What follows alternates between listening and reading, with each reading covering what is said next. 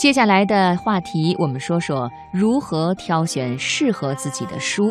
文章来自读者公众号。首先还是一个原则：喜欢就好。读书是一件愉悦的事情，是为了自己，不是为了别人。所以选书以符合自己的口味为要。如果你不感兴趣，哪怕它是名著，哪怕别人说的再好，也不必读。随着阅读的积累，你的品味和层次也会慢慢提升。那些曾经读不进去的书，某一天你会发现，它们其实也很有意思。到那个时候再读也不迟。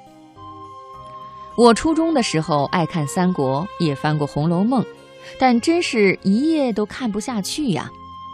中考之后的暑假，我拿起《红楼梦》再看，突然就被吸引住了。然后就再也放不下来，人就是这么奇怪而善变的存在。其次，在有兴趣的前提下，按一定的层次来阅读。求知识的阅读要选择稍稍高于自己水准的才有意义。具体来说，你到书店去拿起一本书，随便翻开几页，觉得上面的内容基本上都懂，那这本书就先不用读了。觉得上面的一半内容不知所云，放弃吧。有百分之十到百分之三十的内容是以前不明白的，需要思考，并且有继续阅读上下文的冲动。OK，那就买吧。内容和领域要怎么选择呢？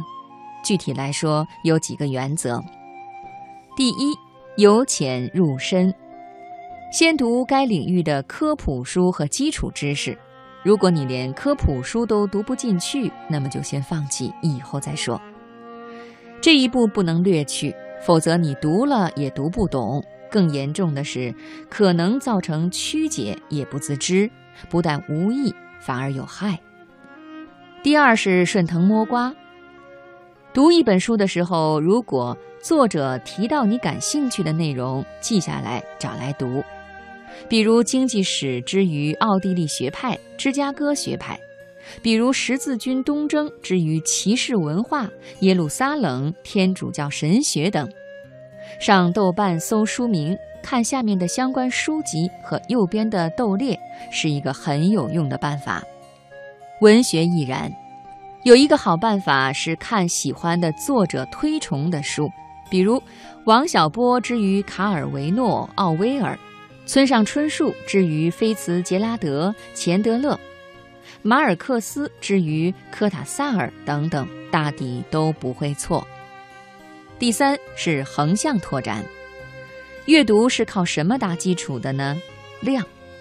一本书永远是没有办法阐述清楚一个主题的。针对你感兴趣的内容，多读几本书，从不同的角度去解读、印证、对比、总结。无论什么东西，读得多了，自然而然就懂了。所以，针对同一个主题，多读、广泛的读，选取内容有交叉但又不完全一致的书去读，这是永远不会错并且极其有效的方法。比如，直接读波德莱尔，你肯定读不懂，但你又想了解，怎么办呢？挑跟他相关的书去读，读对波德莱尔的解读。